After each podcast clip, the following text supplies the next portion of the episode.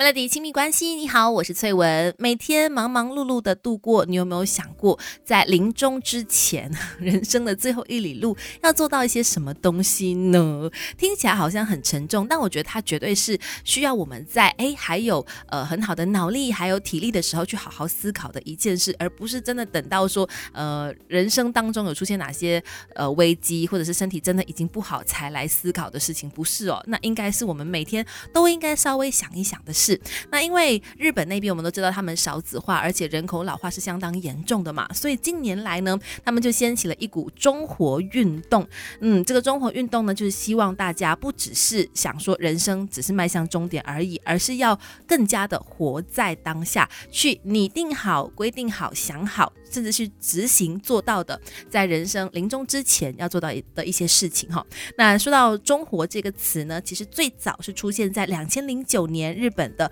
周刊朝日里面哦，这本书这个杂志里面。那一开始呢是临终活动的一个简称，那意思就是呢，对于到达生命终点之前所做的这个准备活动，究竟是有哪些事情是在我们走完人生最后一里路之前一定要去做的呢？等一下一一的告诉大家。Melody，Melody，亲密关系。继续在 Melody 亲密关系，今天我们就聊到在日本那边掀起的一股呃中活运动。其实提到中活呢，它是没有一定的年龄的，没有说啊到到什么年纪了才来想这件事情，任何年纪的人都可以来进行中活。那在日本呢，其实很多人会选择在人生的一个转折点的时候开始他们的中活运动，比如说当达到这个退休年龄的时候，比如说当你的孩子已经长大了，他们可以自力更生了，然后你可能也还很年轻，四十几五。五十几岁的时候，哎，就是一个很好的时机点来进行中活。还有或者就是等到孩子都已经结婚了，反正呢，他没有一个固定的中活年龄。但是专家家的建议最好还是呢，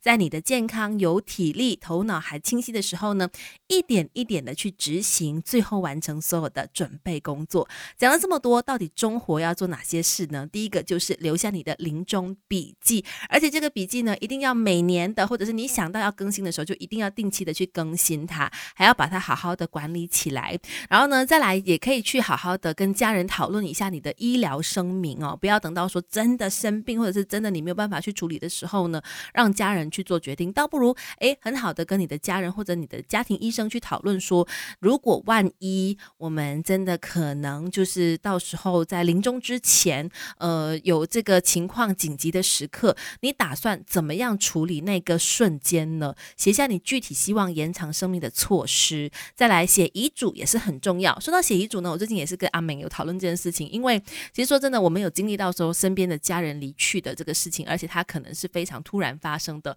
那当没有遗嘱的时候呢，其实会引发一些麻烦。所以如果可以的话呢，早早立下你的遗嘱，无论在什么年纪，其实都可以写下你心里所想的这个你的财产怎么分配的这个遗嘱呢，其实是一件好事的。当然也是要定期的去更新它。Melody，Melody，亲密关系。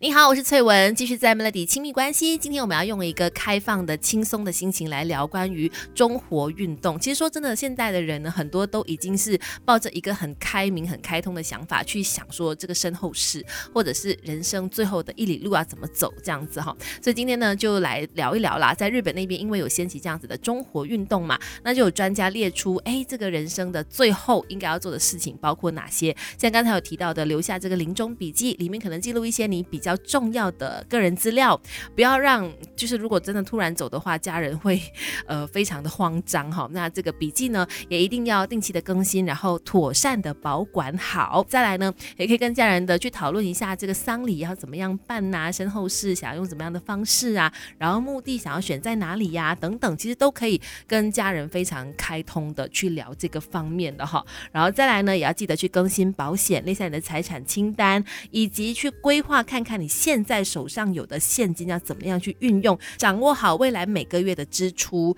最后呢，就是要列出最后你想做的事，还有想去的地方。然后呢，想尽办法、竭尽所能的去实践它，让我们的人生呢不要留下任何的遗憾。这就是呃日本那边的专家建议，在人生最后的时候呢，在临终之前可以好好的去规划的这个人生最后的计划了。